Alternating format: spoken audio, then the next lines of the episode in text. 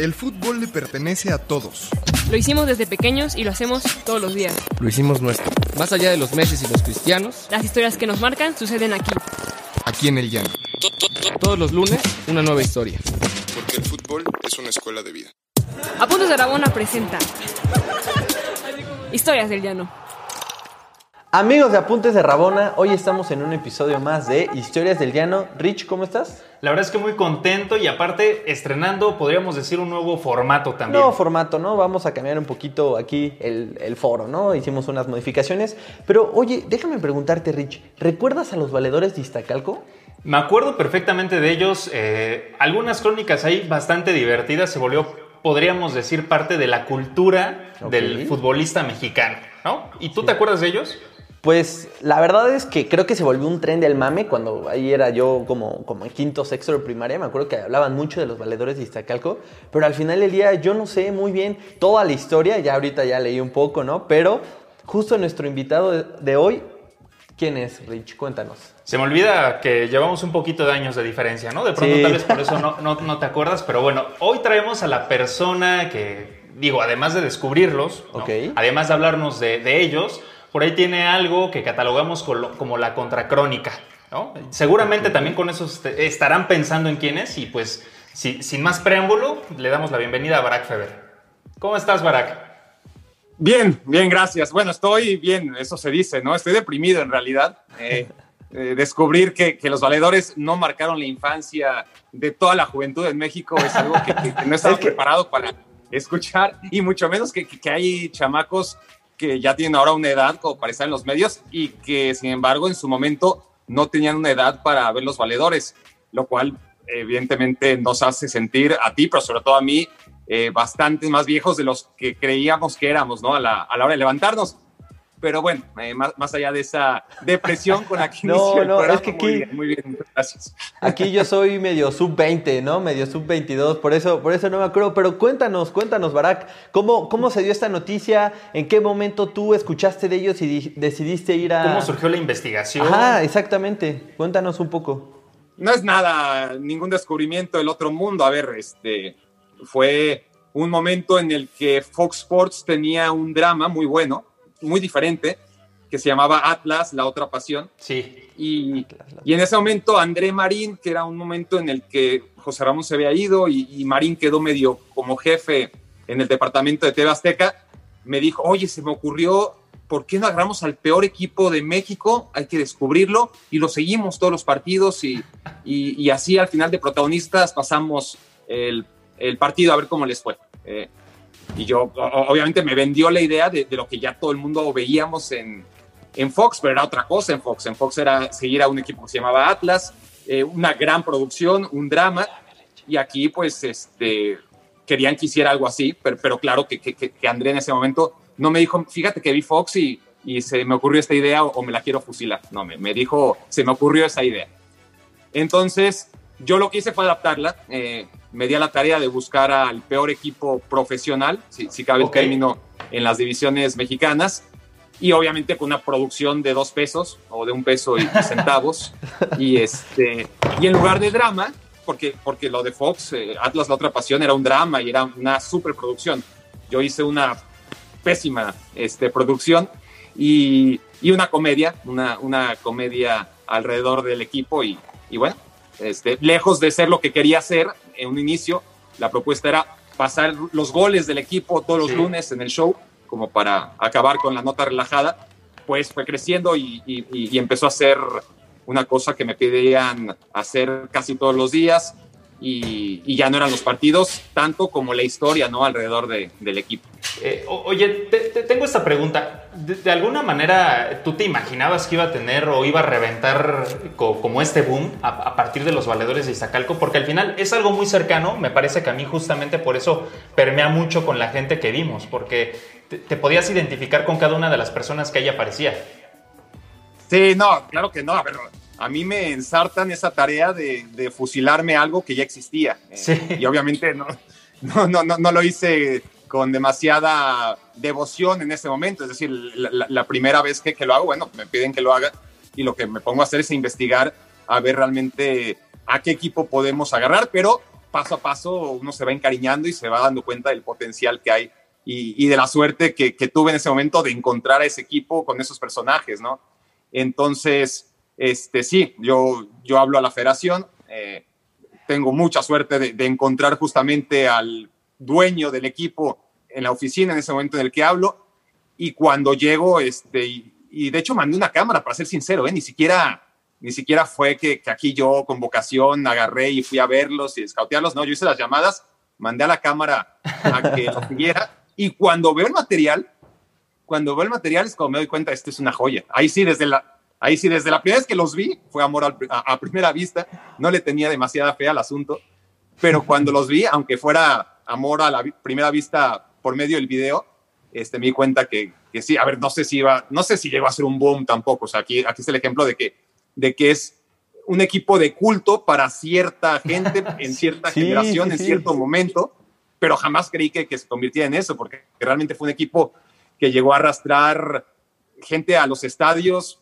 10 mil, 12 mil, 15 mil personas a ver a los valedores, este, cast, este, castings le llamo, porque es televisión, pero bueno, eh, pruebas de, de, jugadores, este, convocatorias este, de hasta 2 mil, 3 mil chicos que se iban a probar para poder jugar con el equipo. Yo como me iba a imaginar eso, ¿no? Imposible. Oye, Barak, yo tengo una pregunta. La, la, comunidad ahí cercana que se reunía a ver a los valedores, no sé si incluso los propios familiares de los futbolistas y todo esto, ¿llegaron a crear eh, alguna amistad contigo o que llegaran a decirte como, oye, Barak, a ver, nos gustaría que ahora contaras esto o Nuestro algo por ahí? padrino. Ajá, como si fuera su padrino, tal vez, sí. de, de boda, de 15 años. claro, a ver, pues es que eran chamacos de la edad. ¿Qué, qué edad tiene Gus ahora? ¿14, 15? Yo, yo, tenía como 14 o 15 años. No, yo tenía 9, yo creo. No, tú todavía ni nacías, ah, pues, yo creo. O sea, ya, ya, ya quién sabe qué edad le estamos poniendo a Barack ahorita. El que, no, el que no los vio porque no lo dejaban, porque se tenía que ir a dormir temprano. Yo, yo, yo, yo, yo, yo, sí, yo seguramente en esa edad era ver una película a las 6 y a las 7 y media yo ya estaba Exacto. acostadito. A, abrazando su, no, su bueno, conejo del Cruz pues Azul, imagínate chicos de esa edad, este, bueno, eran, eran chicos la mayoría de, de 14, 15 años y yo tenía como 25, 26, entonces sí era, era el, el padrino de, de, de, muchos. Obviamente mi relación este, siempre es delicado, ¿no? Cuando, cuando es medio profesional, pero pues profesional entre comillas, porque era un mami, como ustedes dicen, el asunto. Pero, pero sí, este, vas, vas encariñándote con, con los chicos, con las familias de los chicos. Este, con, llegué a comer incluso este, en las casas de, de varios de ellos, uh, humildes. Eh, muchos muchos de ellos, este, eh, con el papá Morris, una sensación, este, una, una gran relación. Eh, y sí, con los, con los chamacos también, ¿no? La verdad sí, era, era una relación personal que, que me dejó, ¿no? Me, me, porque on, honestamente iba a ser muy difícil que yo entablara o que pudiera darme ese baño de pueblo, llamémoslo así, porque es, es lo que fue, ¿Sí? este, en otra circunstancia que, que no fuera esa, ¿no? Bueno, y, y, aparte yo, yo me acuerdo muchísimo, muchísimo, digo, a, aquí se juntó esta parte, además de la crónica, cuando eh, los protagonistas protagonizan, valga ahí la, la expresión o, o, la redundancia, este partido contra los valedores. Y me acuerdo perfectamente ahí además a, a Barack Feber uniformado, saltando a la cancha okay. y, y, siendo pieza clave en esa victoria que creo que hasta quedaron 1-0 y Barack hizo justamente una contracrónica de eso bueno, fui pieza clave porque hice lo, porque lo organicé básicamente, porque, porque tuve que montar todo ese espectáculo y pedir los permisos y, y, hacer todo lo que había detrás del partido. El partido fue lo de menos, pero, pero todo lo que eh, se movió a, a, antes como previo y, y, de logística, pues sí fue, fue, fue un trabajo. Ya mi labor en la, la cancha fue eh, lo que podía hacer nada más, ¿no? Bueno, dejamos la portería en cero eso sí, pero, pero claro, contra los valedores tampoco había demasiado mérito en ello. Los que permitieron que ganáramos eran los exfutbolistas profesionales, ¿no? Eh, eh, Bianchesi, Roberto Medina, que fue el que metió el, el gol, este, okay. Luis García, que ya estaba dando lástimas y arrastrándose, pero, pero todavía algo. Paco Gabriel algo estaba en ese momento también. Pero sí, a ver, sí, sí, sí, fue, fue un momento en el que llegabas a, a, al estadio en Xochimilco, lleno, no, no, es que fuera el Estadio Azteca, pero un, un estadio de 10 mil, no sé, 10 mil personas y, y, lleno para ver a, al equipo amateur de los protagonistas, ¿no? Jugar en contra de, de, los chicos estos que eran un desastre. Este, pero, pero sí, sí, son, son momentos obviamente eh, especiales, ¿no? unos momentos en los que, que fue la época de oro, digamos así, ¿no? De, de los valedores que después hubo un cambio en la administración de deportes y, y decidieron cortarlos de tajo y, acabar con una historia que apenas empezaba además, ¿no? Eh, porque estaba en su mejor momento. Yo creo, yo creo que actualmente podría incluso funcionar, ¿eh? O sea, nosotros, bueno, aquí en Apuntes de Rabona Barak intentamos justamente contar un poco estas historias detrás de varios equipos que a lo mejor no son tan famosos. Ahorita que me decías que, que te habían dicho que buscaras al peor equipo del país, recuerdo que uno, uno de nuestros textos más leídos es del Ibis Club, que tiene como 50 mil partidos seguidos sin, sin, ganar, perdón, tres años desde que no meten un gol, cosas así. Entonces, a lo mejor actualmente podría funcionar. ¿Qué es de los valedores ahorita? ¿Sabes qué es? ¿O tú, Rich? ¿Saben qué pasa con los valedores? ¿Todavía están? Por ahí hay un par de notas de hace un año más o menos, pero ¿qué es hoy, valedores? A ver, lo, lo, único seguro es que ninguno de ellos debutó en primera. ok, ok. 30 años y eso te lo garantizo, ¿no? Ni, ninguno ni cerca llegó a, cumplir sus sueños, desgraciadamente. Creo que ninguno de ellos está en la cárcel, que, que, ya es una tremenda ganancia, ¿no? Visto lo visto. Este, son chicos de bien, pero, pero no, no, no, no, no es que les haya seguido demasiado la pista. De repente sí, es que tampoco soy un tipo que, que ande mucho en redes sociales. De repente sí que, que veo algún mensaje de ellos. Este, no son demasiado, eh, demasiado gratos, ¿no? a aquellos que, que me escriben en su momento. Eh, pero, pero sí, pues, es, lo, mismo, es una relación de, chicos que tenían 16 y yo que tenía 26. Eh, y ahora, bueno, ha, pasado el tiempo, han pasado ya más de 10 años y, claro, ellos, son, ellos tienen la edad que yo tenía en ese momento y yo ya soy un viejo, ¿no? Entonces, entonces sí, ya les perdí la pista, pero, pero sí, sería, obviamente, a ver, es, es un tema que, que siempre llama, ¿no? El, el, poder seguir, el, morbo de seguir a, un equipo que no puede ganar. Pero, pero esa generación de chicos este, pues fue algo obviamente irrepetible, ¿no? Puedes seguir buscando a, a, los peores equipos de cada país y seguro que vas a tener historias que contar porque al final el fútbol no es solamente el profesionalismo, ¿no? No solamente es el glamour, no es solamente las victorias, sino es el amor al juego y, y nada te explica mejor al juego que un equipo que a pesar de que pierde, pierde, pierde, pierde y pierde, lo sigue intentando, ¿no? Es una sí, claro. lección de vida, no solamente de deporte, y es algo que por lo tanto, como fórmula, se puede repetir hasta la extenuación, ¿no? Toda la vida. Oye, Barak, y ya vamos, vamos cerrando un poco, pero me gustaría preguntarte, ¿hay alguna anécdota con el profe Venus? bueno, hay muchísimas. Que se puede contar. Que se pueda contar, exacto, porque ya eso, eso creo que hay muchas. No, este, no, el profe Venus personaje, este, total, este, pero, pero vamos, más divertido de lo que se puede ver en los videos, ¿no? Este, todavía que están ahí en, la red, va a ser complicado, es decir, no, este, eh, haber ido con él a la pulquería, obviamente, fue, fue, fue, una experiencia casi religiosa.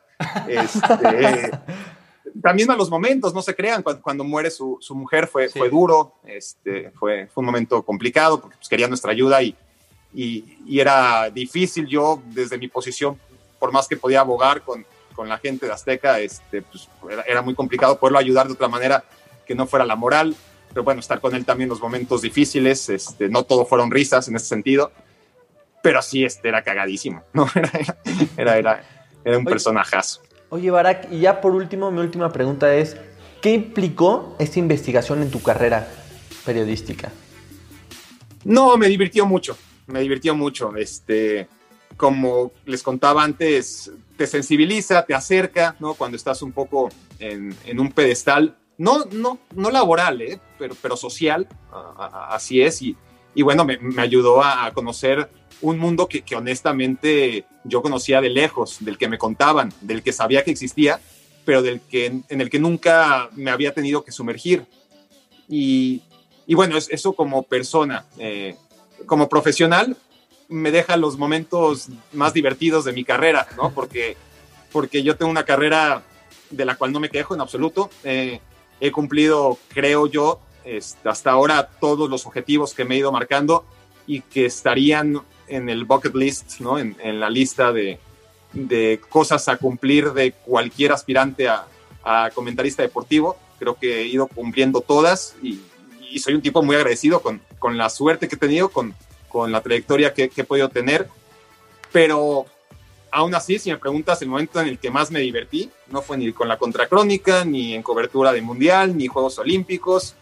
Eh, lo, lo, que estoy haciendo ahora me encanta también, me, me, me, entretiene mucho, pero diversión, diversión, o sea, ir contento a trabajar cada día este, con los valedores nada más. Sí. Bueno, a mí la verdad tengo que decir que estoy fascinado. Eh, se me hace muy chingón este tipo de, de, historias porque tengo esta especie de regresión a, a, a, cada semana, tener que esperar, de verdad, esperar eh, qué sucedía con los valedores. Claro. Y, y, tengo que confesar, seguramente hay mucha gente que, que, todavía lo hace, no lo sé. Yo de repente estoy ahí en YouTube y veo estos videos y, y la neta me, me muero, me muero de risa y, y, decir, podríamos decir el roster, ¿no? De, de, de los valedores. Y, pero bueno, eh, agradecer por supuesto a, a Barak por su tiempo, por contarnos esta increíble historia que al final tiene una cuestión ahí personal que es más importante, me parece, que inclusive la, la, la profesional. Propia historia, claro, claro. Exactamente. Y de paso, yo me tomo la libertad de saludar a esos eh, jugadores profesionales que juegan como los valedores, pero cobran como profesionales. ¿no? Ok, pues bueno amigos, ya saben, muchas gracias Barak por haber estado aquí. Les recuerdo no, que estamos en Patreon por si quieren entrar Así y unirse a nuestra lista de patrones, ¿no? Como, como la traducción diría literalmente. Eh, síganos en nuestras redes sociales, están aquí abajito en este video, en la descripción del video. Rich, muchas gracias. Barak, un último mensaje a todos nuestros seguidores. No, gracias. Este, gracias por seguirnos, este, gracias por apoyar proyectos tan importantes como este, eh, por hacer el esfuerzo, porque al final eh, todos nos necesitamos a todos, ¿no? Eh, y en estos tiempos mucho más. Así que bueno, eh, con lo que puedan ayudar aquí a, a, a, proyectos como Apuntes de Rabona, y si no, bueno, conseguirlos eh, seguramente será más que suficiente para que sus proyectos y sus objetivos sigan creciendo. Muchas pues bueno, y, y, que sigan a, a Barak, ¿no? ¿También? Ah, que claro, claro. Recuérdanos tus redes, Barak, de una vez. Bueno, este, Barack Feber en todas. Este, no soy un tipo muy, sencillo, muy, de redes, por más que me obligaron, o bueno, me, me orillaron y me invitaron a, a, regresar a ellas. Este, pero bueno, estamos en el podcast de Me Quiero Volver Chango, en el canal de YouTube también. Eh, son los dos proyectos que ahora más estamos impulsando, así que bueno, eh, pueden teclear Barack Feber en YouTube para conocer mis videos, para acercarse a ellos. Eh, me imagino que les va a gustar. Y en el, posca, en el podcast de Me Quiero Volver Chango, y bueno, como les digo, en las redes sociales, pues Barack Feber, cualquiera de ellas. Buenísimo, pues ya lo saben amigos, ahí está Barack Feber, síganlo en sus redes sociales y nos vemos el próximo lunes a las 6 de la tarde, ya saben, por YouTube o por Spotify. Hasta, Hasta la luego. próxima. ¿Quieres más historias? Síguenos en todas nuestras redes sociales como Apuntes de Rabona para ver el mundo desde el fútbol.